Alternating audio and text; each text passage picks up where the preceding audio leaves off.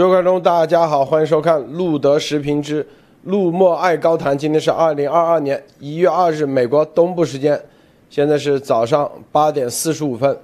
今天啊，这个咱们路德时评啊，这个节目主要来给大家看看啊，第一，这个中共国啊，这个有四百三十七万的二零二一年小企业注销，只有一百三十二万企业注册，相比二零二零年。啊，二零二零年是多少呢？是六百一十三万家小企业注册，相比这个数，中共国的这个断崖式的下跌啊，这个特别是小企业的这个数的这个下跌啊，注册数的下跌意味着什么啊？咱们今天谈谈这个。第二个啊，这个王力宏啊，大家可以看到，这个昨天黄明志啊，黄明志的演唱会里头，王明王力宏出声了。啊，发生了啊，有他。后来一查，原来啊，这个黄明志之所以火，是谁捧红的？是王力宏啊。当时王黄明志最火的一首歌叫做《飘在远方》，就是王呃哦不是不是王力宏，是黄明志最火的一首歌叫做《飘飘在远方》，就是跟王力宏的合作啊。黄明志之后，是吧？后来直接对着中共去的。这个王力宏啊，要他表态吧，估计，然后现在惨成这样啊，被没呃被抹黑成这样，再结合朴槿惠啊新书出来，大家看朴槿惠的新书，说真相将在历史法庭水落石出，提及弹劾不当啊，所以今天的节目啊，我们最后还带来一个什么呢？就是全国伊玛目委员会发表声明，鉴于中共啊。的种族灭绝和反人类罪，他这个全世界伊斯兰世界最高学府埃兹哈写信啊，说禁止所有的穆斯林参与这个北京冬奥会啊。好，这个接下来咱们节目啊正式开始啊。呃，首先我们来看这个中小型企业啊，作为中共啊中共国。绝对的顶梁柱，中国经济的顶梁柱，他曾经贡献了中共国里头百分之五十的税收啊，百分之五十税收小型企业，然后百分之六十以上的 GDP，百分之七十以上的技术创造，百分之八十以上的城镇劳动就业率和百分之九十以上的企业数量，所以这叫做啊，中共国官员不断提到的五六七八九。但这个数，在二零二零年的时候，中小型企业的注册数还有六百一十三万家。二零二零年对小型企业来说，已经是极为啊困难之年。但是，到二零二一年的时候，它的注册数狂跌到只有一百三十二万家，而注销数是四百三十七万家。大家知道，很多企业实际是不注销的啊。中国国很多企业是放在那里不用，但是呢也不注销，光注销数都有四百四四百三十七万家啊，可见没有运作的数那更多啊，那至少是这个三倍以上啊。因为注销是很麻烦的，又得什么交税啊，又得很多事情。而对于这个二零二一年。啊，中共国经历的这一切，这么多企业的注销啊，注册数只有一百三十二万家。以往也有啊，比如说二百多万注注销，但是呢，有六百多万家啊注册，它还属于一个，就是说一个正向的啊，注册数超过注销数，在二零二一年啊彻底翻转，注册数只有一百三十二万家。而注销数是四百三十七万家，远超注册数。这就是啊，这个这两天，党内分成两派，重要的啊一派就说，这个企业啊，中国的经济经济啊，经过这个数量可以啊，这个注销和注册数的数量，可以看得出啊，经历了极度的这种困难困境啊，民生艰难。希望呢，是吧？度过民生艰难，然后再强统台湾。但是习啊，对于任何有这样的言论的啊，都进行全面的啊打压，甚至甚至什么呢？还要给他们送进监狱啊！通过各种所谓的反腐啊。昨天啊，我们在会员节目就提到了栗战书为什么没有出席新年的啊政协新年茶话会，包括刘亚洲也是一样啊，关了几天就出来了。这个企业数的这个数值，充分的体现了中共国现在的这种现状，不管怎么救，他都救不了。这就是习，啊，我们叫习王朝或者习帝啊，称帝，称帝啊，他在这一年里头，啊，不断的啊，这个总加速式啊，自作带来的结局。当然了，也有很多。墙内的洗脑，说啊，这叫走向共同富裕的结果。这么多企业注销，也表明这个财富啊，分配到了这个普通老百姓手中。然后各种啊，之前在北京的各种采访啊，中共国制造的这种表面的现象，采访普通老百姓，普通老百姓都说。说啊，习近平总书记啊，关注我们老百姓的啊这个生活，共同富裕，坚决支持啊共同富裕。就这个话题啊，这个莫博士，你怎么看？啊，洛德先生看的这个方向是绝对是我们这两天一样的，但是我个人有一点看法，就是说。我觉得这可能是中共这个文革三点零和二点零的一个强化版，嗯，就是我自己曾经思考过这个事情，就是毛发动文革其实有一个非常先决的条件，就是中共国当时有大量的赤贫和在这个贫困和温饱线的人口，这种人口的大面积的普及和聚集。会出现一个问题，就是说非常容易被鼓动或用被用粮食啊，我们这两天说的被用粮食和口粮所策动和驱动，那么他们就会成为任何一个叫做不，那说难听一点，会被形成一种暴乱形式的暴动所鼓动，成为暴徒，因为这些人已经进入赤贫阶级，除了一条命，他没有任何东西。这个时候，如果谁给粮食，谁给一点希望，他们非常容易跟随。那么，习现在大家知道，习现在自己内部六亿人口，月收入不到一千元。那么现在这些中小型企业实际上是六亿，我觉得是大部分在六亿人口之上，收入应该还可以的，才可以做中小型企业。那么这说明赤贫人口已经巨大的扩大了。也就是说，其在制造巨大的赤贫的人口，这些人口就未来就会像西安一样，你给一点馒头，给一点菜，都会给共产党这个什么感恩戴德。为什么？你只有从中共那里能拿到吃的，能存活下去，那么习就未来会给自己的任何的人所谓的人民运动打造一个巨大的这个赤贫的人口基数，这个是非常恐怖的一个事情。就说，虽然他造孽造了这么多人没饭可吃，但是这些人还要为他所用，这是中共极度邪恶的。为什么？没有钱了，加上中共国人，大家可以看到，没吃的时候，所有人都会跪下去，这在中共国已经成了惯例。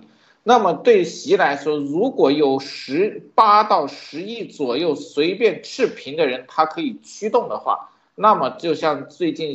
国外媒体在吹嘘的，二零二二年将是习的集权巅峰的一年。为什么？它可以驱动整个中国社会的人口和负面情绪。大家还有知道，当赤贫这些人没有失业，只能靠政府管饭吃的时候，这些人的积怨和愤怒是非常容易被点燃和引发的。那么，我相信。未来的社会之间的这种浩劫和社会之间的矛盾的激烈程度会大大加深，这也就是为什么我们看到西安城里面现在多少人鬼相残的局势啊，这个事情我觉得非常的恐怖。好的，路德，这个艾丽女士你怎么看啊？这个注销企业为四百三十七万家啊。对，我觉得这个挺恐怖的。今天的这个统计数据出来了啊，嗯，这个统计数据其实非常非常的说明问题，而且这种问题可以讲是过去就是作为一个正常的社会，绝对不会发生这种断崖式的。大家看到，二零二零年还有六百一十三万家小企业开张，到二零二一年这个数字就变成一百三十二万，一下子缩减了多少？就是六。呃，六分之五都没有了，就是只剩下百分之十几的这样的这个企业，而且这个是在二零二零年全年经济比二零一九年又不知道要差多少的情况下啊，那么可见二零二一年就是过去的这一年里边，这个经济情况有多糟糕。呃，那么就是说，嗯，这个是非常重要的一个指数，就是说大家干不下去了，这中国人只要有一口饭吃。说白了，咱们所有的事情都跟吃饭有关系，总是说学一个手艺是吃一碗饭啊，干什么都是为了这碗里的这一碗饭。你吃的铁饭碗，那么你这个饭碗不容易打碎。你你干的这个太高精尖了，或者太自由了，你这个就是瓷碗，随时就可能碎。所有的都跟饭有关系，所以中国老百姓的忍耐力是非常强的。那就是说，在这种情况下，就实在混不下去了，你要去结算，把自己的这个就注册新企业的。愿望没有了，大家都在躺平，或者直接就是就就完全就躺倒了啊！就是说已已经没有兴趣了，或者是已经被疲惫的没有这个能力再去去执行了，或者有很多人就处在观望状态，直接就关门了，大家就回到乡下各自这各找各妈是吧？然后各自回家了，就是这种感觉。这是一个就是这种悲观和无无望。啊，我觉得这个情绪在这个注册的新企业里边看得非常清楚，哪怕是二零二零年刚刚有病毒的时候，其实希望是非常大的，很多人不明真相，所以他有希望。呃，就是因为你不知道嘛，所以初生牛犊不怕虎。为什么？因为他不懂，他不懂得这个这个后果可能有多残忍，所以他还有很多的希望。因为中共也是不停的在说这个，包括川普，这是吧？这个四月四月份就没了，这这感冒嘛，一下就好了，这都被所有的中国人都在引用，很多的网上都在传。那么这个来回传造成的这种虚假信息，给人带。来的这种虚幻的希望是还是有的，但是经过了一年，又经过了一年，到今年的时候，大家已经看得更加的清楚了，或者中国的现状已经反映的更厉害了。今年之内多少，基本上全年都处在这个整个的呃这个。中国各个省都处在半封闭状态啊，就到哪儿哪儿到哪儿都去不了，哪怕是买菜都得像现在的西安的极端情况，都得跪在地上，给你一颗葱，给你一把菜，是吧？都要跪在地上，就是已经到这种程度，所以还有什么希望呢？就是吃吃能活着吧，啊，就是这样的一个希望。所以我觉得它主要反映的是人的一种绝望的情绪，这是第一个。第二个就是说。注销的企业有多少？那么整个今年的十一个月里边，注销的企业四百三十七万家，和去年是整个一个金字塔尖儿和一个金字塔底的一个调调动，就是二零二零年完全是跟它头和尾是相调动的，所以能看出来，就是说这个注销的小企业的数量反映的是什么？就是实际真的注弄弄不下去了，就是。刚才讲的这个绝望的情绪，呃，注新注册就是被忽悠的，或者看上还有希望的，或者是在这种投机的环境里边还有觉得有希望的，那但是这个注销的看样子这种比例啊，这个比例就是四个比一个，就是四五个人里边百分之八十的人是绝望的，就根本就经营不下去的，事实让他必须得关门的，而。百分之二十的人是活在虚幻当中，认为自己还有希望，有可能做。所以大家看一看这个比例，就知道事实上这个实际的情况是什么样的。所以我觉得这一个数字的反应是非常非常强的，就是呃，已经不是说你宣传能带来的，而这个钱和企业。是真的脚踩在地上的，你有就有，没有就没有。那这个数据就是八比二的这个数据，就已经说明了这个没有就是没有啊，不是虚的。路德，好的，呃，高卢先生，点评一下你怎么看？呃，小企业现在这个注册下跌，呃，就说明在这个疫情开始以后，呃，大家都是没有很多准备，在这种呃经济压力下，呃，中型和大型企业是有肯是有很大的这种抗压的能力，而小企业由于现有政策以及呃经常封城啊，对他们造造成的影响是非常巨大的。呃，就拿很多国企来，呃，呃，包括很多国企下的小企业都承担不了，呃，反而疫情下让，比如中石化啊、炼油厂这样的第三产有有专门生产聚丙烯的，反而让他们反而发了这种所谓的呃疫情之财，或者是所谓的国难之财。然后呢，大家也可以从网上看到，就是像美团呐、饿了么这些这些。呃，快递员，哪怕是到凌晨一点两点，只为了接一单，只为了接一单，几十个人在寒风里排队，这都是说明中国经济现在正在不断不断的下滑，都是在中共的呃这种统治下，一步步走向可可以说是腰斩，完全是腰斩式的这种呃断层。然后中共也都知道，呃，老百姓是民以食为天，所以说他。就是在不停的测试民众的底线，看看你到底什么时候跪下来，什么时候磕头，什么时候你可以为了一颗白菜啊，把他感动，呃，就是让他感动，真的是，呃，所有人都渐渐的成为了怎么说呢，就是斯斯斯德哥尔摩综合症。然后第三，我想说的是，呃，珠三角地区算是中国中国大陆的算算是经济比较发达的了。但是由于二呃二零一九年以后，二年一疫疫情开始以后，很多企业都真的都不行了，包括欠款欠薪，呃，真的好多工厂，包括小工厂、外贸服装都拉不到订单，这些东西都是关系到民生，而且这些中小企业给中国大陆提供了非常大的税收。呃，之前我看高晓松的节目说，好像是南方，包括上海这些企业。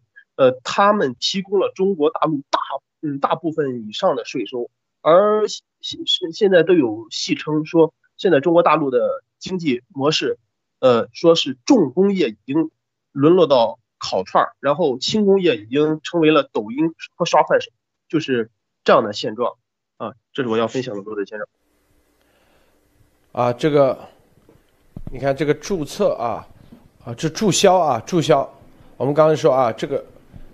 很多企业啊，你像有些人开几个公司啊，他只要不放那里不管就没事儿，是吧？就没人出去注销啊，所以他这个注册的数很多都是虚的啊，大多数都是虚的，但是注销的数绝对是实的啊，因为为什么要注销？因为他如果说啊，这个不运作的数和注销数是两个概念，不运作。这个企业说白就是一个名字放在那里，不运作，那远比这个更多。这注销是啥？就是之前交过税，啥都干过，啊，生怕事后找麻烦，所以呢就专门去注销。这个注销数都这么多，这是极恐怖的啊，是吧？都这么多，啊，就是生怕找麻烦，找啥麻烦？啊，这个这就是在习啊。现在的这个过程中，大量的新的利益集团的形成啊，这我们说这一部分啊，一部分新的利益的集团的形成过程中啊，有些企业害怕之前的事情找麻烦，所以呢，赶紧去注销。有的企业啊，一般啊，一般，我告诉你，这个根据这个疫情的情况，运作不下去，运作不下去呢。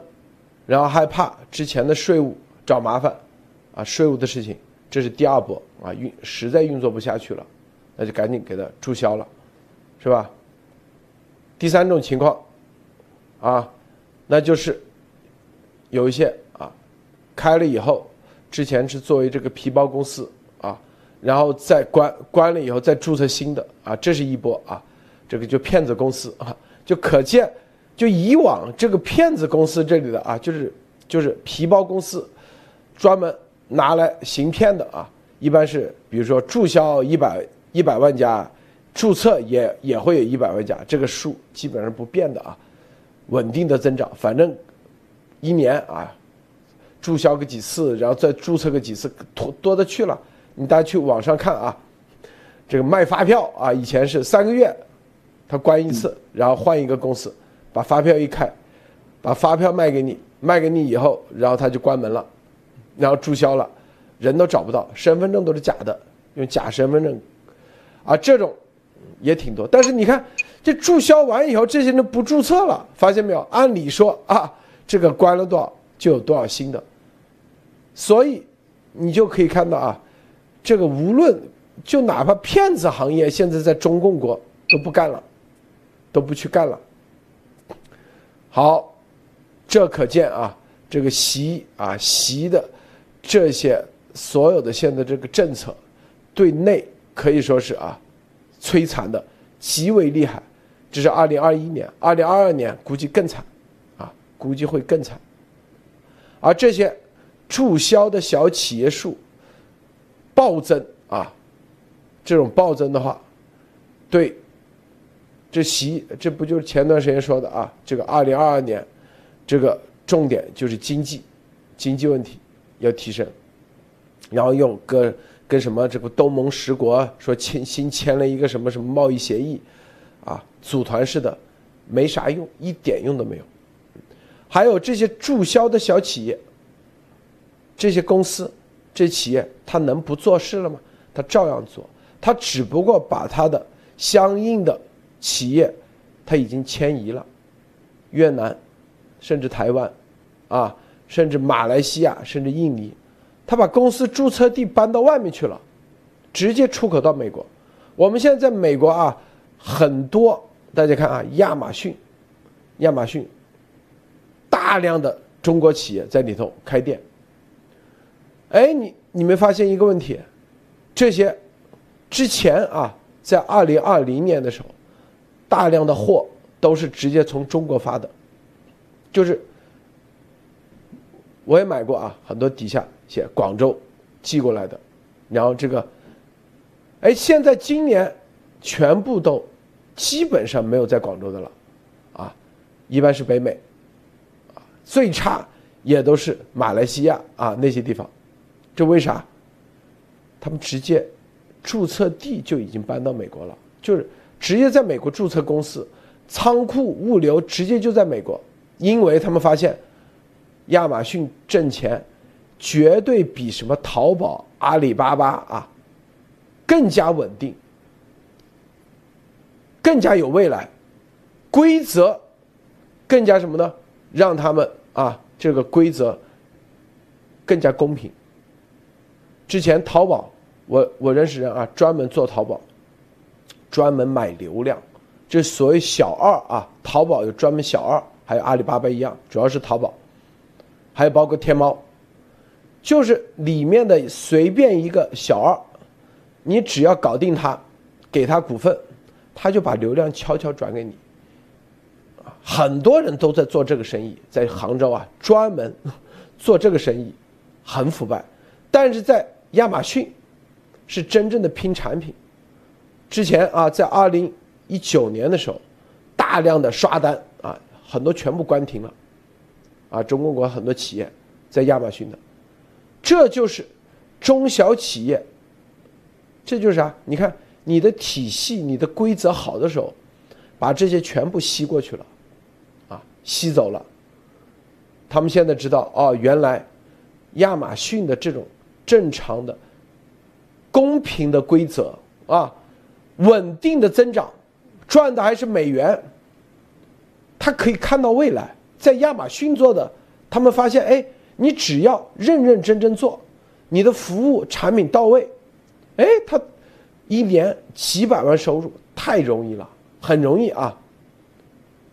对国内做亚马逊风险很大，所以他们就把这个店就开到美国了，注册到美国，所以国内的小企业全部关掉，这是一个啊，所以你你可以看到啊，看似很多产品都是在中共国生产，实际上它。采购的时候，就亚马逊开店的很多采购，它不一定到中国采购了，它到越南、马来西亚这些地方去采购了，照样可以做采购的点。这个莫博士，啊，分享一下。对的，这个在习总加速式的情况下，中也就是说，我觉得中小企业的离开，实际上会预示着很多的大企业不得不最终离开。大家知道，中共国以前这个赖以骄傲，在经济上打压全世界和这个耀武扬威，就是以它完整的产业链。其实完整的产业链就在于下游有大量的这种中小企业的工厂支撑起它的整个链条中的各个细小的环节。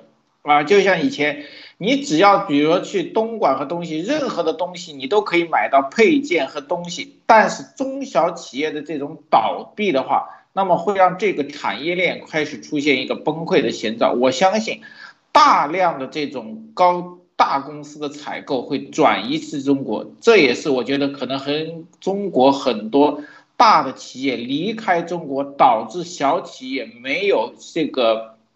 市场和这个没有订单所致的，但是我觉得最可恶的是什么？中共现在习总并不在乎这些，对吧？大量的企业倒闭，人失业，没有饭吃，但是中共不在乎，为什么？因为我就像我们说的，习总加速是现在脑子里根本没有老百姓的吃饭和生命问题，他脑子里只有一个事情。自己登基上位和这个跟登基上位最关心的如何逼统台湾，所以说现在的中共国已经进入了一个非常恐怖的阶段了。大家还要想一下，如果这些企业一旦离开了中共改革开放这四十年，所有能给老百姓缓口气的代价就全部，感觉是什么？一年之内就可以把整个四十年改革开放的成果什么洗白啊？这个习总加速是绝对是非常的厉害，人家四十年才发展起来的，他一招就给推回到改革开放之前了。而且我相信这个措施只会越来越严厉。我除了今天是小企业，但是我细细看，细细感觉到。未来的中型企业甚至中大型企业的倒闭潮，其实也在开始蔓延了。好的，陆总。对啊，这是绝对的啊！现在这个中国的小企业主啊，真正明白了，是吧？无论啊，你像滴滴出行，之前还指望滴滴出行赚点钱，现在才发现 Uber 才是真正赚钱的。之前在二零二一二年、一三年的时候，滴滴为了啊促销。打败 Uber，是吧？然后呢，大量的啊这种十一个月投资十亿人民币促销，就是你接一单可以赚十块钱，但是他给你补贴二十，啊，很多人很爽啊。实际上这就是这就是啊中共一直的玩法，但是一旦啊把这个做起来以后，他就规则立马给你改，你就没钱赚了，因为。他就要爆炸性的这种，这种啥，这个，这个出租车司机超过啊打车人，这样的互相杀价啊，最终这个行业大家都没得玩，但是 Uber，Uber 大家看啊，在美国啊，第一是 Uber，第二 Uber Eats 是吧？第三 Uber 又开发了 Uber Connect，什么叫 Connect？大家去查，就是。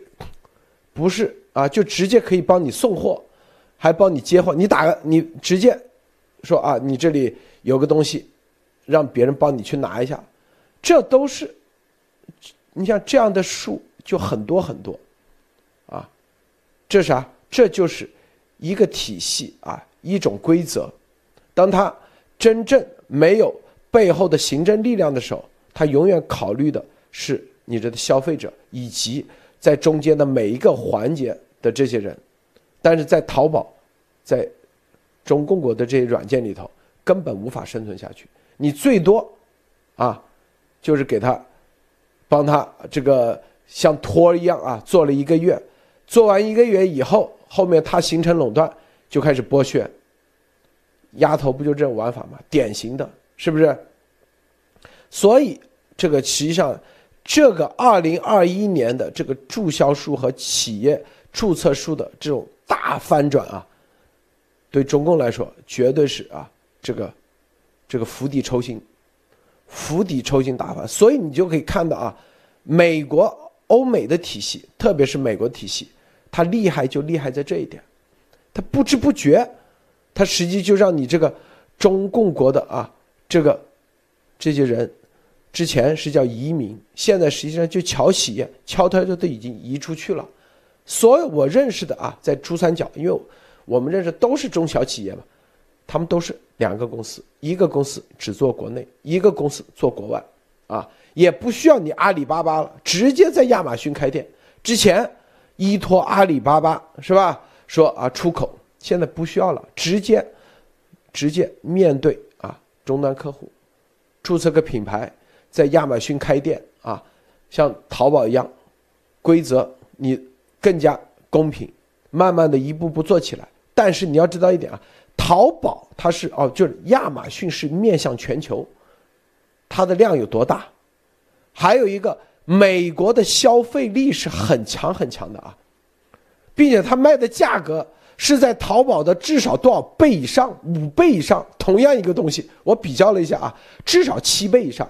因为光汇率就是七倍，比如说啊，一个手机壳在国内卖五块钱人民币，在美国至少十美元，至少十美元啊！你算算这是多少倍，是吧？然后美在中共国这个淘宝，你还很多纠纷，啊，各种各样的纠纷，是吧？为什么呢？先是付到支付宝。支付宝给你多长时多长时间之后，别人收到货，支付宝给你压多长时间，然后再把钱给你转过去。但亚马逊它不是一样，它不是这个规则啊。第一，规则不一样；第二，直接是美元。你要知道啊，在支付宝这个里头，如果你做外汇的话，外汇的话，这个外汇的差价，支付宝就赚走了。外汇的差价是吧？还有。支付宝拿你这个钱，他可以去投资，去干嘛？去炒股啊，等等各种。你的资金实际上有个资金成本，你做的越大，你的风险就越大，风控。但是，对于在亚马逊，它就不存在这一点，他不会把你的钱强行压在那里，是吧？多长时间？啊，他会收你一个仓库仓库的投入成本。啊你的服务整个他是帮你来共同提升，就亚马逊它就是共同提升，啊，它需要你整改，啊，让你有仓库，等于说它让你的企业是不断的，就是在竞争中，你的企业是不断的提升的，它是一个正向的竞争，但是在淘宝，它是一个负向，大家都在杀低价，谁啊？做的产品越烂，谁在淘宝能生存？它是一个这样，哎，一看，你这十块钱一个，那里有八块钱的，一窝蜂去买八块钱的，但是八块钱的东西很烂啊，但是在亚马逊是无条件退货，就这规则啊，无条件退货啊。虽然淘宝也是无条件退货，但是，但是啊，这个淘宝里头无条件退货的。量很大，很多做淘宝的都亏得很惨啊，是吧？但是亚马逊里头，它的无条件退货，它的用户群，它更加守规则。就是美国的消费者，他不会这么无赖，不像啊淘宝规则底下的啊无赖，怎么个无赖？他为了把你击垮，是吧？故意给你点彩，啊，所以你看点彩，然后故意刷你的单。让你赔运费，这淘宝的恶性竞争很恐怖啊！因为我认识人专门做淘宝，做不下去了，一年投一千多万，一千多万人民币啊，想挤到前面的流量，然后再拼那个叫什么双双棍节啊，什么幺幺幺幺，你知道吧？啊，为啥？别人就明着说你要在这个在幺幺幺幺，这叫啥光棍节啊？这一天，啊。你要排到前三页，它是流量直接给你收费的，点一次多少钱？点一次三块，竞价排名，这可是很恐怖的啊！为了拼那一天，啊，很多都是造假啊，包括天猫什么嘞？就本来这个手机壳啊是十块钱成本，然后呢再提前三个月换另外一个壳子，啊外外形不一样，变成三十块，然后再到光棍节这一点打折变成三折，实际上是对企业信誉的极大的伤害。但是呢，花一千多万去打广告，冲流量，因为就靠这一天了。对，就这种玩法，是吧？亚马逊对于刷单啊，对于点彩，对于假流量是坚决打击。大家都希望这样的规则。你看，我们说这么多，核心是告诉大家啥？你一个体系，你这个体系，就算你是最先进的玩法啊，就你最先进的什么，包括淘宝也都是啊，什么互联网啊，流量这么多，十几亿人，但是你的规则。你的这规则，啊，你在建立在一种假骗偷的规则里头，建立在权力的基础上之后，实际上垄断啊，垄断的规则之下的时候，每一个人在里头越做越差，都是恶性竞争。相反，亚马逊没有人打广告，你知道为啥亚马逊都跑亚马逊的？我了解的啊，珠三角那个，曾经有一家先在亚马逊开起来了。哇，这么爽！一年赚了几百万，第二年赚一千多万、两千万，那别人吃饭的时候，哎，你怎么回事啊？马上啊，这个圈子里、行业里都打，都知道了，原来亚马逊这么赚钱。很多人之前还以为只有淘宝、天猫可以赚，发现亚马逊开账号这么简单，是吧？一天就可以开好，啊，只要你投入钱，把仓库一建好，很快。是不是也不需要刷单，也不需要请去请什么小二吃饭，也不需要找关系啊，在里头生怕工商税务，太简单了。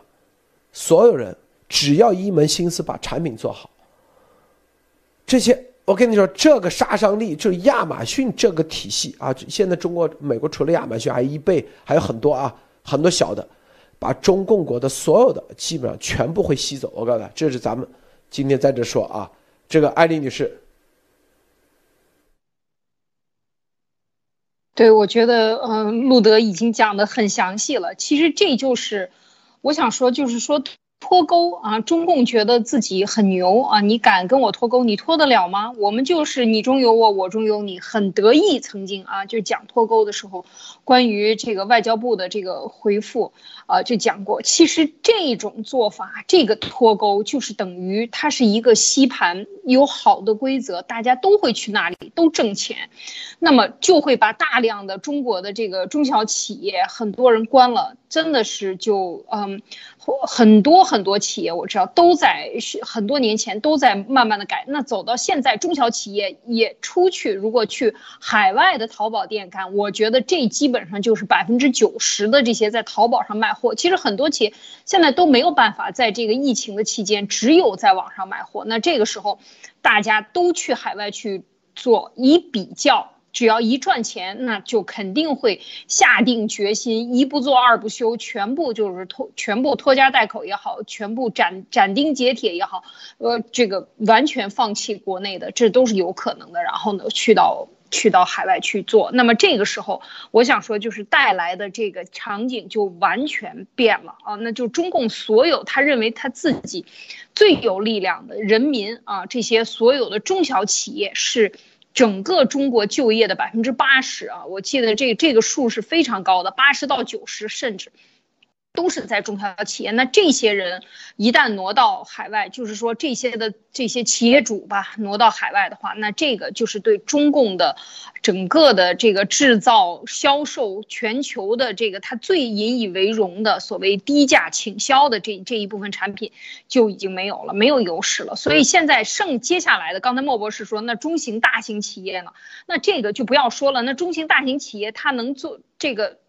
呃，针头线脑他做吗？这些所有的这些中小企业，如果把这一个生活必需品拉走了，那中共国就变成了原来的前苏联，倒台的时候，那就是一下咔嚓嚓就完蛋了。那那个时候就是老百姓排队买面包买不到啊。就要拿钢筋、钢铁大炮去来换面包的。那这个我觉得就会出现一个产业的真空，这个产业的真空谁也填不了。因为这个东西是人民生活的一个必需品，或者是一些呃一些低中低端的一些产品。如果这些中小企业能够带走这个，或者带走一些技术，或者一些创新的东西，那我觉得这个对中共国的这个民生会产生重大的冲击。那么它全部的力量现在可以看出来，全部放在大型的这个央企、大国企上，因为把民企也抢了嘛，都变成国企了，那都是制造这个。制造病毒啊，这制造病毒的人能做饭吗？啊，能种粮食吗？能去种地吗？肯定没有。那么现在的这个农业全部靠进口，粮食全部靠进口，一一一波一波的这些外汇从哪儿来啊？那就是说韭菜没了，那你拿着镰刀互相割吧，那镰刀割来割去也没有可以。填饱肚子的东西，所以我觉得这个就是变成了税收的真空，和人这个这个呃产业可能就会有一大群的这个中小企业的会带走，那么这个时候出现的这个真空就变成了非常典型的前苏联的这个特点，就所有的重工业非常厉害，石油啊，然后钢铁加工、武器制造、飞机大炮。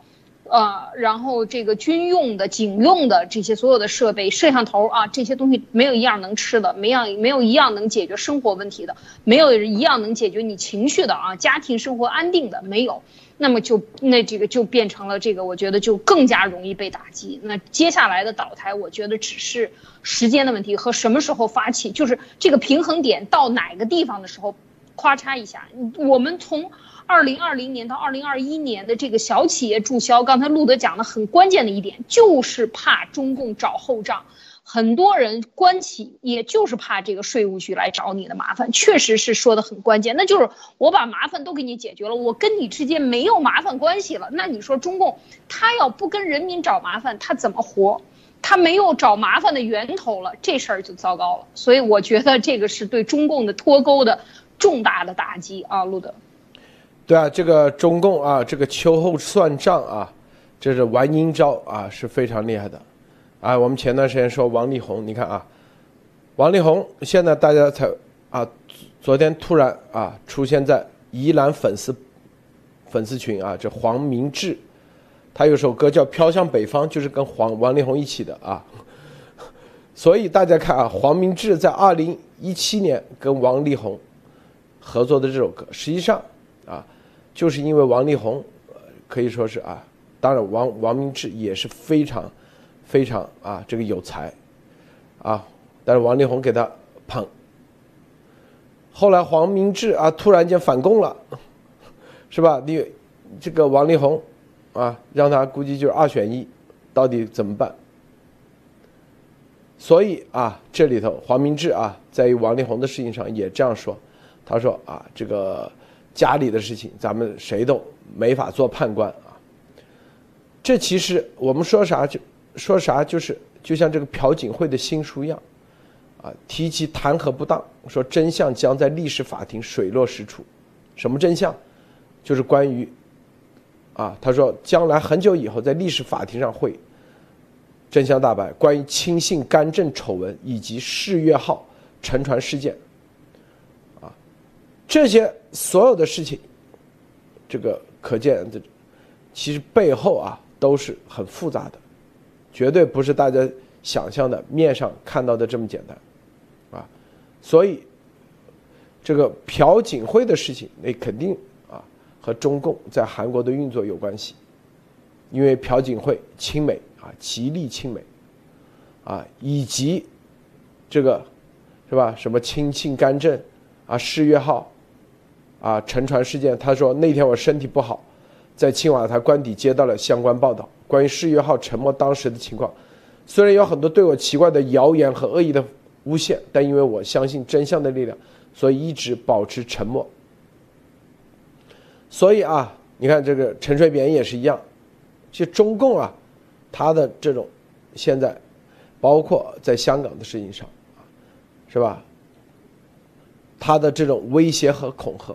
能吓住很多人啊！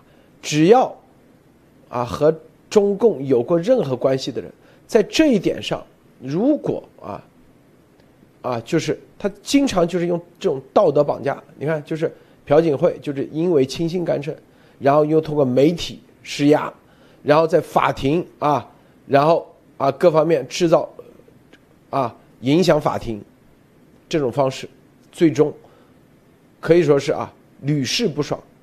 所以就是中共在全球的这种打击啊，这种政治人士以及这种名人常用的这种招，可以说是啊已经形成套路，还没有输过。所以。这就是啥？这就是我们一直要说的啥？这就是啊，你看拜登的事件，这就是美国啊！告诉大家，这就是美国，就很多人去抓住某些事情的时候，实际上你已经上了中共的当，中共就希望你啊，这就是美国在这个信仰层面还有两个字，就是你的所有的政治是跟别东西无关的。啊跟啥？跟你的个人生活都无关，跟你家庭生活无关。但如果像拜登的事放在韩国啊，估计又立马啊成了这个啊这个这个罪犯了啊，肯定会啊。这因为韩国的这个审判，他也是啊，也是有有所谓的陪审团的。但这就是你的这韩国就是不彻底，它的整个的。脱亚入欧不彻底的结果，就是很容易被他们啊利用道德的东西来直接误导民众，最终啊达到他们的政治目的。这是中共一贯以来很会玩的这一招。就王力宏这朴槿惠，到底的真相是什么样？是吧？大家现在因为媒体全部给他盖住了。但是至少我们可以看到一点，那王力宏跟黄明志合作的二零一七年的啊这个神曲，登上世界华人歌曲榜第一名，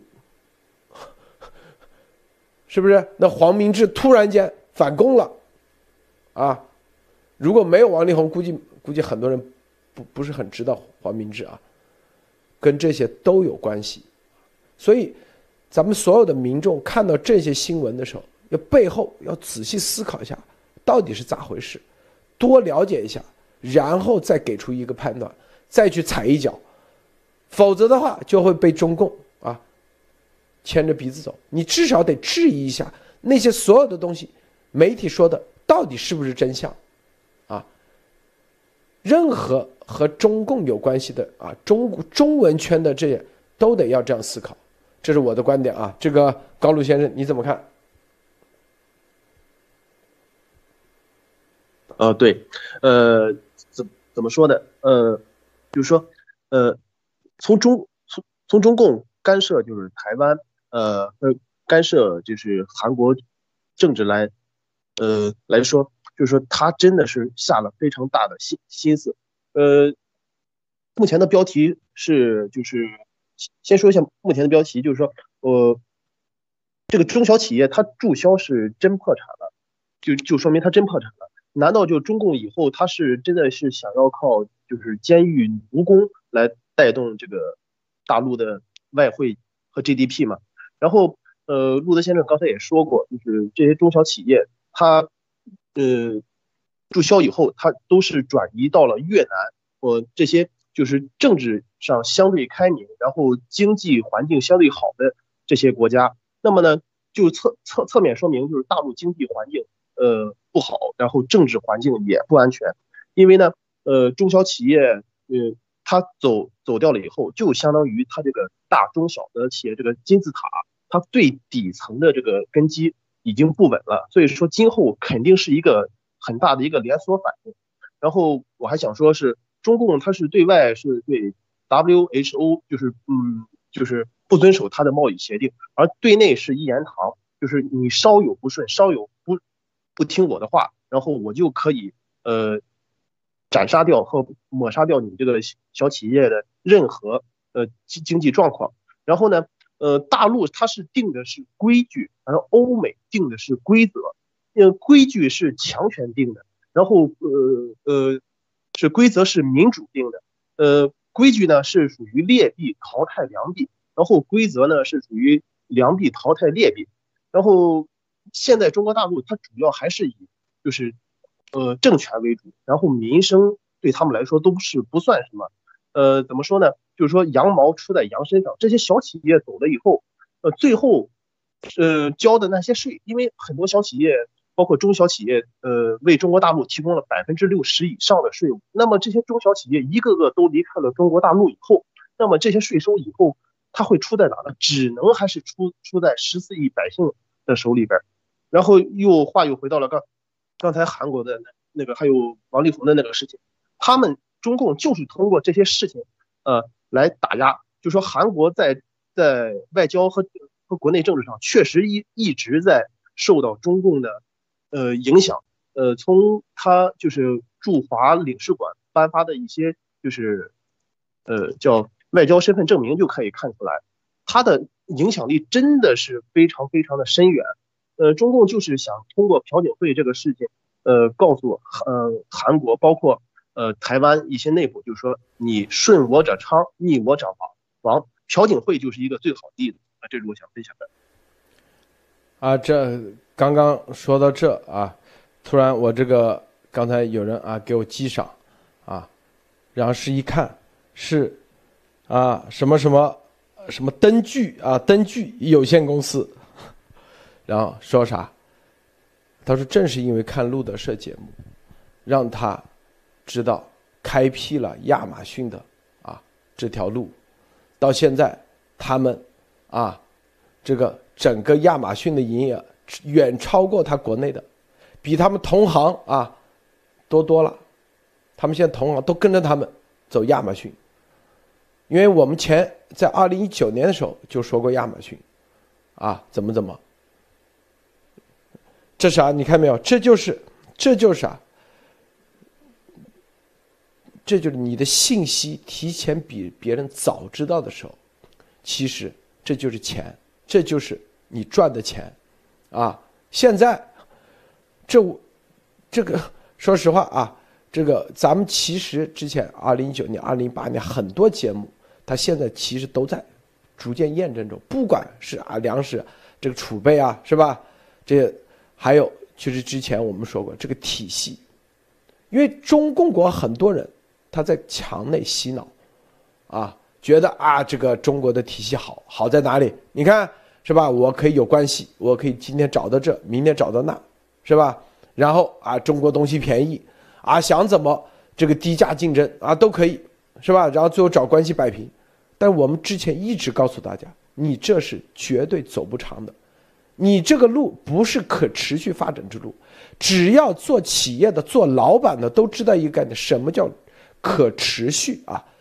你一个月哪怕赚再多的钱，我告诉你。接之后全是赔钱，那你也死定了，一点意义都没有。你只有每犹太人，他有个犹太人专门有一个法则，每个每一年或者每一个月只赚百分之五的增长，啊，十年以后、二十年以后是一个天文数字，天文数字啊，是吧？这一样的，美国他就给你，你不要。不要寻求暴利，就亚马逊它不会让你有暴利。我告诉你啊，绝对不会让你有暴利，因为它是开放竞争。你这个东西，它绝对也不会让你低于成本去做。低于成本的话，叫做也是叫做违规竞争。亚马逊是不会让你啊活不了多久的。你卖个一个月，有人一举报说你这个东西啊已经低于成本价了，马上亚马逊。就要干涉你，除非搞促销，促销叫做啥？也最多是多少小时之内，你这个产品叫做啊，比如十块钱，你低于成本变成六块，促销这一下那叫促销价，但绝对不会让你长期的啊以六块钱成本啊去卖，而这个成本价是啥？它亚马逊有个规则，是不是？就是大数据，就所有的商家都会。填一个成本价，大概的，是不是在这个他算出一个平均的成本价？好，这就叫规则，不会因为他要保障你亚马逊平台的整个的长期的持续发展，如果都变成镜像杀价，亚马逊就死定了，就是第二个淘宝了，是不是？因为上限你是因为你加很超高的价，除非你卖得出去。开这种商场就是要下限，要控制下限，你不能超越你的成本价，控制下限，这才是你的这个平台的真正的活法。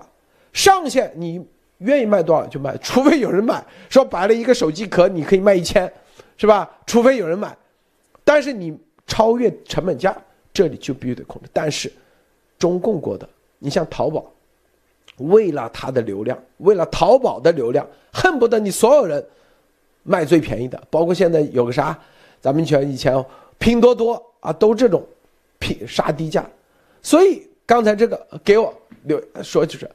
一个灯具啊，专门卖灯具的，在海外打开了市场，他就是看到，啊，看到 路德社节目，看明白了，啊，看明白了，现在啊，这就是趋势，这个趋势的翻转，我跟你说啊，中共国赖以生存的啊，互联网经济，在这个趋势翻转之下，未来将会啊。这个优势荡然无存，荡然无存啊，是不是？这是啥？这是一个体系之争。这个体系就是你淘宝，就是阿里巴巴，只要生活在中共国，我告诉你，你这个体系你都无法归，无法完善，无绝对做不到这个，因为背后大量的税收，中共国给你插根管子插到这里，是吧？天天吸血。阿里巴巴、淘宝，他不得不这样做，没办法，是吧？啊，他必须得从这个企业主去压榨，但是别人那里不一样啊，是吧？你税收，税收是不一样的，别人是靠科技，亚马逊所有的分货拣货都是用的啊，咱们之前严博士建的那个工业四点零时代的啊，这个牛人啊。人工智能的方式来拣货分货，它是靠这个体系效率啊。未来亚马逊是吧？无人机送货现在已经有了，还有啥无人车啊送货现在正在啊，全部都几这种成本就低很多啊。所有的这种成本低很多，就是效率就不会出错，不会出错的结果。那就是你只要一门心思做好你的产品就行了，这是对中共国啊。你看这个就是在竞争过程中啊，中共国的这种所有的方式，最多能赢前面一百米啊，就跟当年纳粹一样啊，能赢个前面一百米。但是在这个马拉松之后的时候，它永远是落后的啊，一定赢不了啊。这个莫博士。嗯，是的，这个中共的这个传统方式是一样。比如说，其实他做科研也是，他每次所有的进入到这个体系的人，刚开始，我相信中国的企业家还有很多科学家，最早都仍然是想做一点实事，但是进入到体制，发现做实事不如偷鸡啊，这个像做生意，那么这个事情短时间会有好处，为什么？获利快，这个增长快，对吧？做企业的话，你总是可以看到想短时间拿到最大的利益。那么还有一个就是说，这个里面实际上做了一个问题，就是违反了很多专业的这个精神，就经商要以成本赚钱为主，科研要以事实为主。这个东西全部忽视，只是为了短期效应。那么短期效应最大的牺牲就是长期效应。我相信这个东西。即使中共现在不是习执政，任何人执政这么几年发展下来，未来这个隐患仍然会在，而且是越来越大。这个就像杀鸡取卵，你为了取卵把鸡杀了，你不可能凭空再造出来鸡。实际上，现在很多小企业的倒闭，都是为过去的这种经济和模式在买单，对吧？大企业也会，中共未来还有更大的问题。他为了赚利益，很多劳力资源是这种叫做呃呃过剩化或者过激化的开采和使用，实际上现在已经到了买单的时刻了。但是这个买单对中共来说，它只是钱少一点，但是对中国人民来说，其实整个这个国家的经济资源和架构，其实整个都是崩溃了。大家不要小看这种说是小企业开始注册倒闭，实际上意味着，我觉得还意味着一个问题，就是中国未来经济的很多基础性的东西，其实已经开始处在一种脆弱崩溃的状态，未来恢复起来都非常非常的艰难。好的，路德，啊，这个是啊，这个是就中小企业这个是很大，啊，告诉大家啊，这是。几件几件事啊，告诉大家，第一，啊，咱中国人，中国的这些企业主，在这个，啊，由于啊，这个提前预警，告诉他们，可以说现在很多已经转型成功，转型是啥？就是不被中共绑架，转到海外，然后渠道有了新的渠道建立，亚马逊以及易贝等等美国的渠道。在这个建立的基础上，然后它的物流仓储，是吧？有的是放在美国，啊，有的产品组装或者是啊这个生产放在东南亚一些国家，它这个体系几年建立好以后，才会有注销这一系列的啊结果出来，啊，所以中共国的出口外汇是这个注销的小企业暴跌啊，未来这对中共国。可以说是绝对的巨大打击啊！很多人说，啊，很多人说啊，就是说的啥意思？咱中国人真的没有共产党只会活得更好。现在很多企业已经自己验证了，没有共产党你是不是活得更好？是不是？之前啊觉得是吧？只有被洗脑洗的，咱们日拱一卒，天天说，天天说，很多小企业现在都出来了。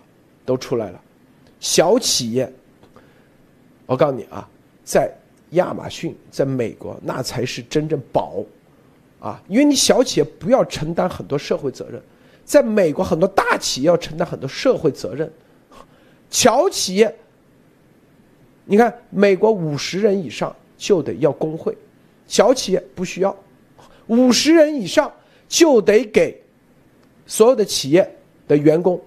必须去买保险，但是五十人以下很多州它是不需要的，啊，这就是美国对小企业、中小企业，它有这种有各种各样的鼓励刺激，就是养把这个鱼给养好，把小企业养好。大企业今天罢工一下，明天是吧？这个各种议员啊就开始对你这个企业有各种动议。啊，要你这里，要么就是是不是动物保护组织上，要么就是残疾人协会上，要么就是啊多的是就社会责任。这就是啥？这你必须得承担的。你企业到一定时候，但中共国正好相反，所有的社会责任都是中小企业担的，大企业没有一家承担，因为都是央企，都是有关系的，只做做样子而已。所谓的慈善基金就是自己的另外一个口袋的小金库，啊，多惨，是不是？啊，中共这种小企业也是创新的来源。咱们中国人，我告诉你啊，你只要进入到美国的这个体系里头，你是小企业，一定会最终你会钱越来越多，你会有创新，你就会创新越来越多。创新不一定是要去做。啊，一定要改变世界的，说白了就你那一个产品，啊，你有一个小的发明，你就在美国可以申请专利，任何人他都会那个。美国有专门的创新创新网站，我就之前就研究过啊，那个一个家庭主妇就把那个锅啊改了一下，更加方便使用，就这么一个创新，他在图纸上画出来了。然后，最后就这个创新啊，在美国亚马逊全部在卖。就这个创新，它每一个创新，就有人帮你变成产品，帮你推广，他只收这个创新的百啊，比如说一个产品收个一一美元创新费、发明费，咱们中国很多小小发明、小的改进，实际上都可以变成你自己的专利，但是由于在中共国内部，啊，根本不存在，大家都是抄袭。但在美国，你去亚马逊看看啊，如果你在美国别人有一个东西，你模仿了，啊，我告诉你，那你会死得很惨。你虽然现在赚了钱，别人亚马逊照样可以封你的账号，照样可以让你赔钱、打官司。这就是一个正向的，啊，很多人在这里头他会体会到很多。这才是真正的共同致富，绝对不是习的那种，啊，所谓的共同致富啊。虽然这个名词很难听，但是我想告诉他，这就是啊，正向的真正的正向。没有共产党，很多人已经体会到了，你脱离中共体系的时候，有多少家小企业都生活的越来越好，啊，继续在中共国待着的那些小企业，现在已经。难以为继下去了，这个艾丽女士，分享一下。是的，呃，真的是这样。就是说，刚才就是有人留留言就讲，只有脱离了中共的体系，才能真正的致富啊。就是说，没有了共产党灭国，脱离共产党的过程就是致富的过程，就会产就会有更多的利益，会看到。呃，就会看到这个，呃，收不是乱收的啊，任何东西是规则的，任还有它的游戏的规则是一种正向的，凭着你，凭着你的这个呃真正的本事，企业制造啊，你只要专心把你的制造。把你的这个服务做好，把你的产品做好。如果在这样的一个正向竞争的啊，就是说刚才我觉得讲的很关键的一点，就是你的，呃，这像这种呃，亚马逊它关注是你成本啊，你你卖的东西绝对不能。低于你的成本，这一点很重要。然后，呃，上限卖多少无所谓，你爱卖多少卖多少，有人买单就行。这个恰恰和中共国是相反的啊，大家都在争最底线啊，哪怕是便宜五毛钱，也一堆人来找你。所以，就这个这种竞争的模式，它就没办法引发你更好的去刺激你去研发更新的产品，更适合别人销销售消费的这个更好的东西。而中国人的巨大的创造能。创造力和巨大的聪明才智全用在内耗和内斗上了，互相之间怎么比杀价，怎么样去玩小聪明，把这些精力如果都用在了这个加加强你的产品的质量，降低你的产品成本上，我觉得一定会给世界带来一个真的让大家感受到中国人中国制造啊，就是中国人制造。华人制造的这个不一样的东西，所以我这个确实是一个巨大的海量的市场。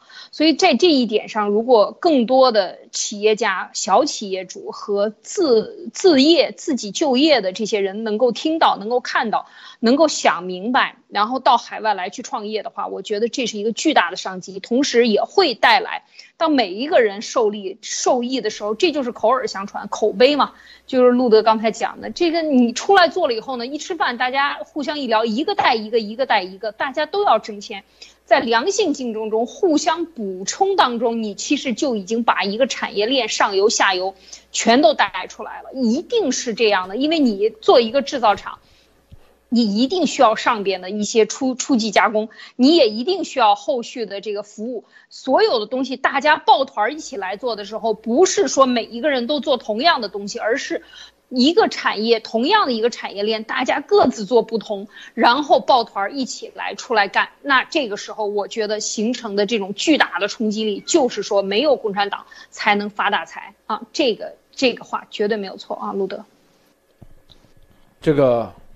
还有一点啊，最重要的啊，核心的一点，我们今天为什么这个要重点要跟大家讲啊？中国人啊，在美国真正得到尊重，绝对是这次病毒。严博士所到之处，大家看啊，无论议员啊，各个州议员、市长，是吧？就是因为他们看到你中国人敢于站出来，啊。所以很多虽然这些啊，这是政治政客议员，他不会啊，在美国起不会有的，但是你要告诉你，也不会有人敢欺负你们，啥意思？是不是？啥意思？这就是这个反共生态圈在美国已经成行成市了，啊，之前你也老担心啊，被共产党在美国都压榨你，我告诉你，现在不用怕了，不用担心了，因为有咱们冲在前面，给大家敞开了一条路，啊，任何一个州啊，比如说有些州哪些州，说实话，如果这就是我们今天做节目的重要画龙点睛，最后。如果告诉大家，啊，产业链，中共国的产业链，这些中小企业都愿意到美国来，是吧？要联系哪个州，哪个州议员，搞一个产品，类似于交易会这样的，啊，我告诉你，美国就知道了啊，原来灭共，因为咱们就代表灭共啊的力量这么强大。变相的从一个角度就告诉他们：你们不要再跟中共再勾兑了，也不要别以为只有中共才可以把经济给你带过来，给你投资。照样的，我们背后灭共的背后大量的企业主都要到美国来，是吧？就像那个佛罗里达州啊，所以大家看明白吗？这后面。就是严博士为什么各个州去新疆，啊，接下来共和党大会啊，还要告诉大家，别以为只有共和党一样的啊，一样的各个州，这啥意思？这就是做好这个全面的你的铺垫，告诉大家这是很关键的啊，这是很关键的，因为很多人刚才说产业链，现在到亚马逊的很多都说，哎，我只是有个仓库。啊，货还是在美中共国有的生产，甚至啊在越南。但是美国能不能生产？那绝对能生产，因为你只要产业链过来了，自然就可以生产，就上下游的产业链。因为你在美国现在，比如说啊，生产个手机，那个塑料件你得到中国拿货，很麻烦，是吧？但是这些啊，它都有全球产业链，有些州。比如中部，我们去的那个堪萨斯州，还有中部印第安纳州，我们去的印第安纳州，看到那些厂房啊，全部都关门了，那房子啊旧的不得了，那都是老工业州，还有那个伊利诺伊州，这些，我告诉你，你只要去开开厂，把这个产业链起来，你要议员。咱们有议员要啊，什么都可以拿到很优惠的各方面，他们就不会去找中共去了。这是未来就是产灭共生态圈。今天我们讲的这个，就是因为很多人已经在亚马逊那里已经尝到了甜头，之所以就中共国的企业全部倒闭啊，全部关门啊，不干了，是吧？因为在美国的这个。体系里头，我们为什么一直说体系、体系、体系？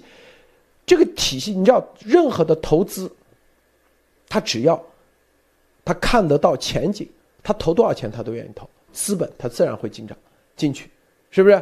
啊，就是对这个，当你未来这个盲目就是不确定的时候，资本他才会观望。现在其实看到啊。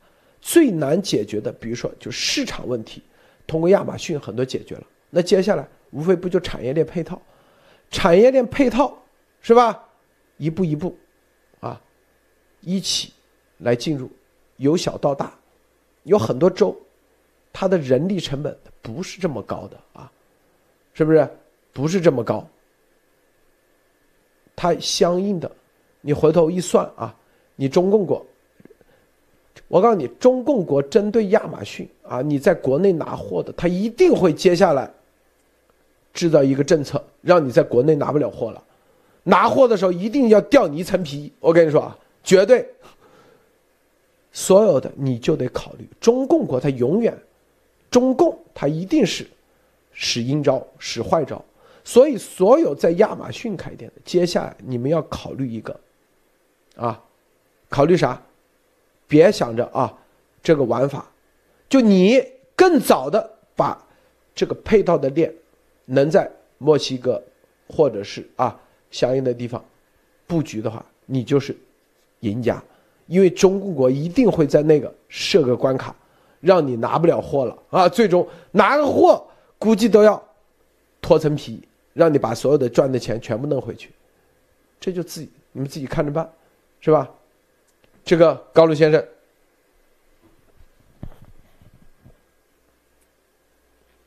喂，高先生，好的。啊，可以啊，可以啊，呃，所以说呃，中共体制呢，它这个由于它这个体制还有它这个政权的邪恶性，就导致很多小企业是无法正常的经营和合法的经营。只能逼着小企业，啊，追求眼前的短期利益，甚至走不合法的一些途径。然后呢，刚才也说到，就是小企业就是这个经济金字塔的最根本的根基。如果根基不稳，那么这个中中型企业和大型企业，它是真的是撑不住的，是必须要呃败的。而且呢，呃，路德先生在以前的节目中也提到过，欧美很多。大企业都是从小企业走来，呃，最根本的例子就是呃，最好的例子就是日本。你看日本就是很多家庭小作坊，都是这种小企业呃发展起来的，呃，就是包括它的一些精密呃零件呐，或者是一些其他的东西。呃，三呢就是说，中共的小企业呢是必须要转型，不能被中共控制，不能呃被他们所要挟，一定要把产业链。呃，转移到海外的这种民主国家才能有机会发展，因为欧美这些呃这些国家呢，它是很多都是三权独立，呃，不会一党专政，不会因为你今天没有顺着我的一句话，我就把你这个企业整垮。呃，中共呢，它这个规矩呢，就是关系网、人脉、黑幕。呃，欧美呢，它讲究的是，就是做生意讲究的是诚信、质量啊，呃，法法治，它是以这些为基础上。呃，中共它的就是经济模式主要是恶性竞争，而欧美呢，它是良性竞争。呃，这些小企业如果转移到欧美这些呃民主法治的国家以后，呃，后期会形成一个完整的产业链，这样是搭配起来，搭配起来就不会呃形成像中国大陆这种呃恶性循环，就是必须呃尔虞我诈，走那种呃就是见不得光的手段才能发展企业。呃，最后呢，就是想说要推翻中共，呃，要就是 COVID-19 是真的是一个很好的一个机会，大家只能靠自己远离中共，摆脱中共，才能有活路。俗话说就是人往高处走，水往低处流。现在的高数就是欧美的民主、法治、自由。呃，还有我，我想刚才纠正我自己一个错误。呃，刚才我在上一次说话的时候说的是 WHO，应该说是 WTO。呃，是中共在对外经济上不遵守 WTO。刚才是我一个口误啊，就这就这样，陆泽先生。啊，这个很多人说，我告诉你，中国的我认识的所有的中国的这个啊啊中小企业是开厂的、做配套的。他们都有很多聪明才智啊，这些聪明才智并不在中共的官员身上，他们根本不懂，包括那些监狱的，那些什么啊，监狱管理局，他不懂个屁，根本不懂。他们就中国的企业主，他生存能力特别强，叫野蛮生长啊，在什么样的环境下，怎么生存，怎么改进他的啊这个生产流程、制造流程，说实话。太强，他如果低价竞争，他一定会适应你低价竞争的啊这个生产流程，他互相之间压价，他一定可以做到比你更便宜。如果是玩像美国这种不玩低价竞争，玩啥？玩技术，玩技术流，他一定会也会在那个体系下茁壮成长。所以这规则很关键，规则和。中国企业主的适应规则能力很强，所以很多人说啊，这到了美国有些，那是国企玩不转。我告诉你，小企业主到美国还真没有玩不转的。你就看最基本的餐厅，中国的这些餐厅开得多好，是吧？有活不下去的吗？各个啊，那天都到哪个哇，得排队，我天哪，是吧？大家可以看，就是各种生存方式都会很容易啊，它会生存下来。核心是要让他们知道，要他们看到，到底该怎么哪个方向去走。这是很关键的，而这个方向一旦起来的话，我跟你说啊，就跟亚马逊有第一家来，别人一看到赚钱，中国人的特点就是一窝蜂全跑到亚马逊，啊，亚马逊的负责管把规则治理好就行了。接下来只要有一个人到美国开店啊开厂赚钱了，我跟你说一定是一窝蜂，他中共国挡不住，我跟你说，因为你主要的市场。就是销售这个环节全部都走亚马逊的时候，我告诉你啊，接下来配套它一定会走，为啥？因为你只要有量，厂子它就开得起来，只要有组装厂起来了，那配套厂一定会起来，啊，这就是中共国的啊这种现在习啊说白了，现在这个。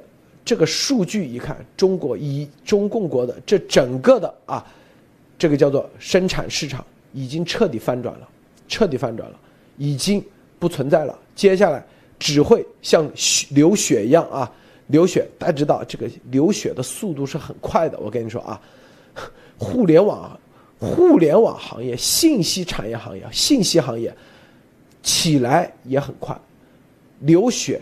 啊，流的绝对也很快啊！莫博士，分享一下，最后啊，总结一下，总结分享一下啊。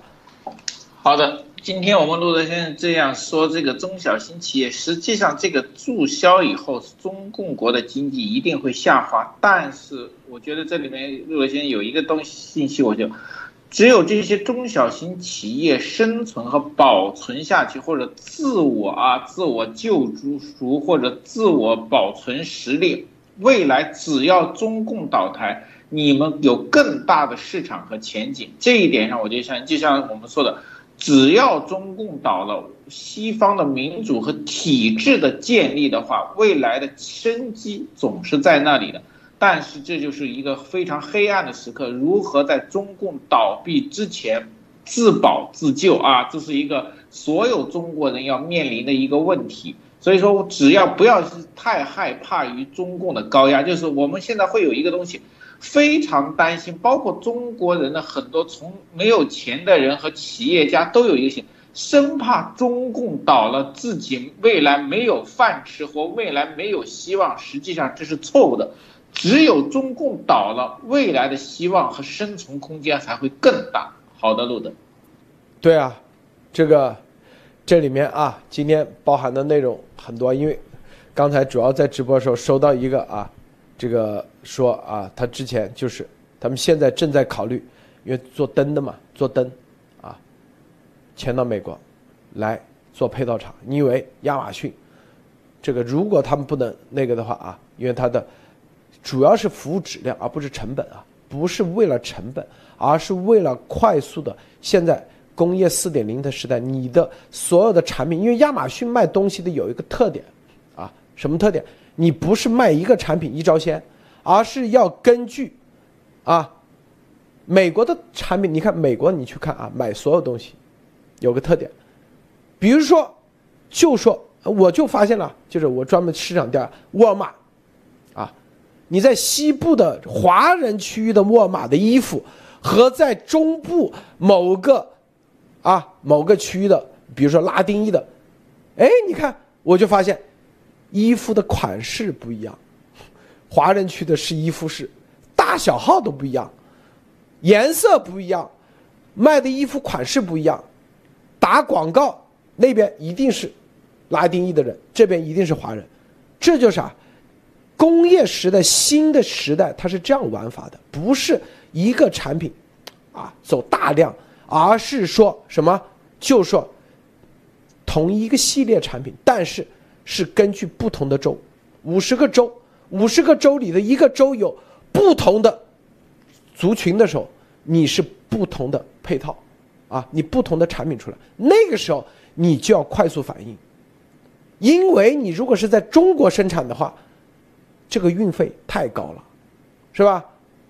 但是由于你在美国，你是可以，你的利润基础利润你是可以保障的，啊，对，就是小量不大，但是你是定制，根据因地制宜，你最后这个量，因为你的每一个产品的利润是可以保障的，保障的，它它不会让你低价竞争呢，所以，你如果产品的量越多，你的各个区域根据不同族群。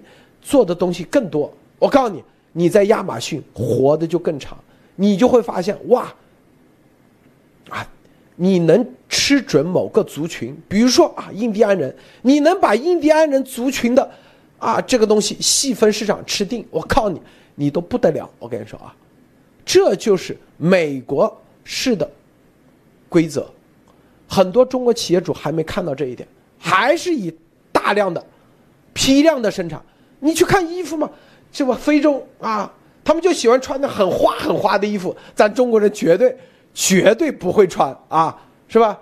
但是那个市场很大，啊，这个中国，你必须得在美国，说白了，建配套厂，你才可以做得过来，反应得过来。这就是啊，这就是对美国的了解，这就是我们为什么巡讲这么多州，我们到阿拉斯加一看。我天，是吧？那里人太有钱了，人口这么少，资源很多很多，运费很高很高。你看看，任何一个东西到阿拉斯加，都是七八个小时。到夏威夷，你们去夏威夷，你去看看，所有人怎么长得都跟都亚洲人一样，百分之八九十啊，日本人特别多，长得那面孔都是亚洲啊，原来都是土著，大多数。他们穿的衣服和整个东部又不一样，为啥？穿的全是休闲的、旅游的，这就是美国的特点。所以，这啥？你在啊，这就是差异化竞争。日本啊，美国厉害就厉害在这里，在这种差异化竞争，中国人你再也不能用之前啊，我们之前认识的所有的中国人都这样做生意啊，一款衣服。就是问多少 K，啊，十 K、二十 K，下单，绝对不会是多少件。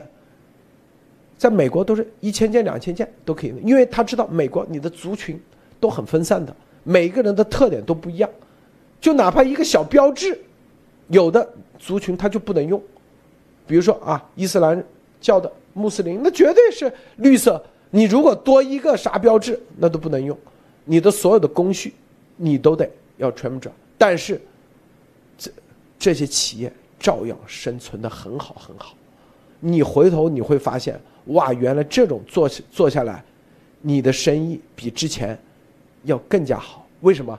因为它是靠订单，订单生存。之前你的浪费太多，就跟很多人啊说去 Costco 买东西是吧？买完以后很便宜，但是大部分都丢掉了。为啥？吃不完，所以才有。是吧？美国很多社区的小超市，很多人说有 Costco 了，为什么还有社区小超市？哦，原来社区小超市你买的就是新鲜，一两天就吃完。哎，这就是各自的不同的细分市场。中国人要学会在细分市场里头做真正的细分，你抓住某些逐步的细分市场，你才可以生存下去。这就是我相信咱中国人一定可以做到，中共啊，所以你回头你会发现，中共给你中间收成收的那个什么工商税务、吃关系饭、天天请他们吃饭这些钱加起来，绝对足够你在美国开店的。我跟你说啊，开厂的。好，咱们啊，这个有个宁波老板卖美国家庭泳池捞树叶的网兜，一年赚了几百万美元。是啊，啊，好，咱们今天节目就到此结束。谢谢莫宝石，谢谢艾女士，谢谢高卢先生，谢谢诸位观众观看，别忘了点赞分享，再见。